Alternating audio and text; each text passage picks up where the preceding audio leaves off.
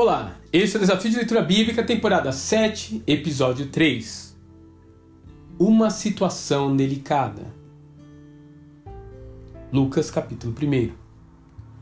Os anjos pareciam estar particularmente ocupados naqueles dias. Um anuncia o nascimento de um bebê a um casal de velhinhos. O outro explica a Maria que ela haveria de engravidar, apesar de ainda ser virgem. Finalmente, um último mensageiro diz para José que sua noiva não o havia traído, ao contrário do que as evidências demonstravam. Enquanto o primeiro casal é visto como abençoado, uma reprise do milagre dado a Abraão e sua esposa, o segundo é motivo de risos e desprezo. Um exibe com alegria o sinal da visitação de Deus, o outro precisa escondê-lo.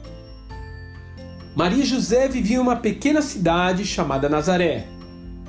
O tipo de cidade em que todo mundo se conhece e em que os casamentos são feitos mediante acordos entre os pais dos noivos com seus filhos ainda crianças.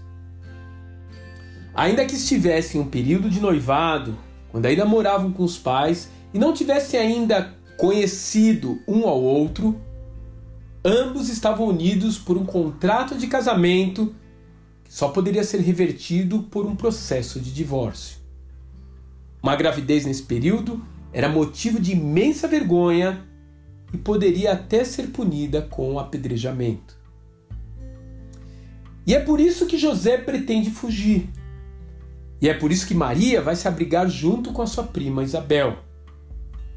Provavelmente, por isso é que José resolve levar sua esposa grávida até Belém para o recenseamento em vez de deixá-la esperando seu retorno em Nazaré. As coisas poderiam ter sido mais fáceis. Ambos precisaram aguentar as consequências de um crime que não haviam cometido, mas que era evidente aos olhos de todos, incluindo aos de suas famílias.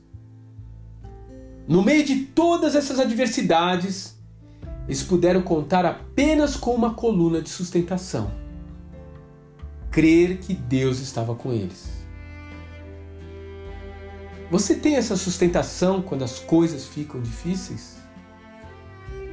A virgem ficará grávida e dará à luz um filho.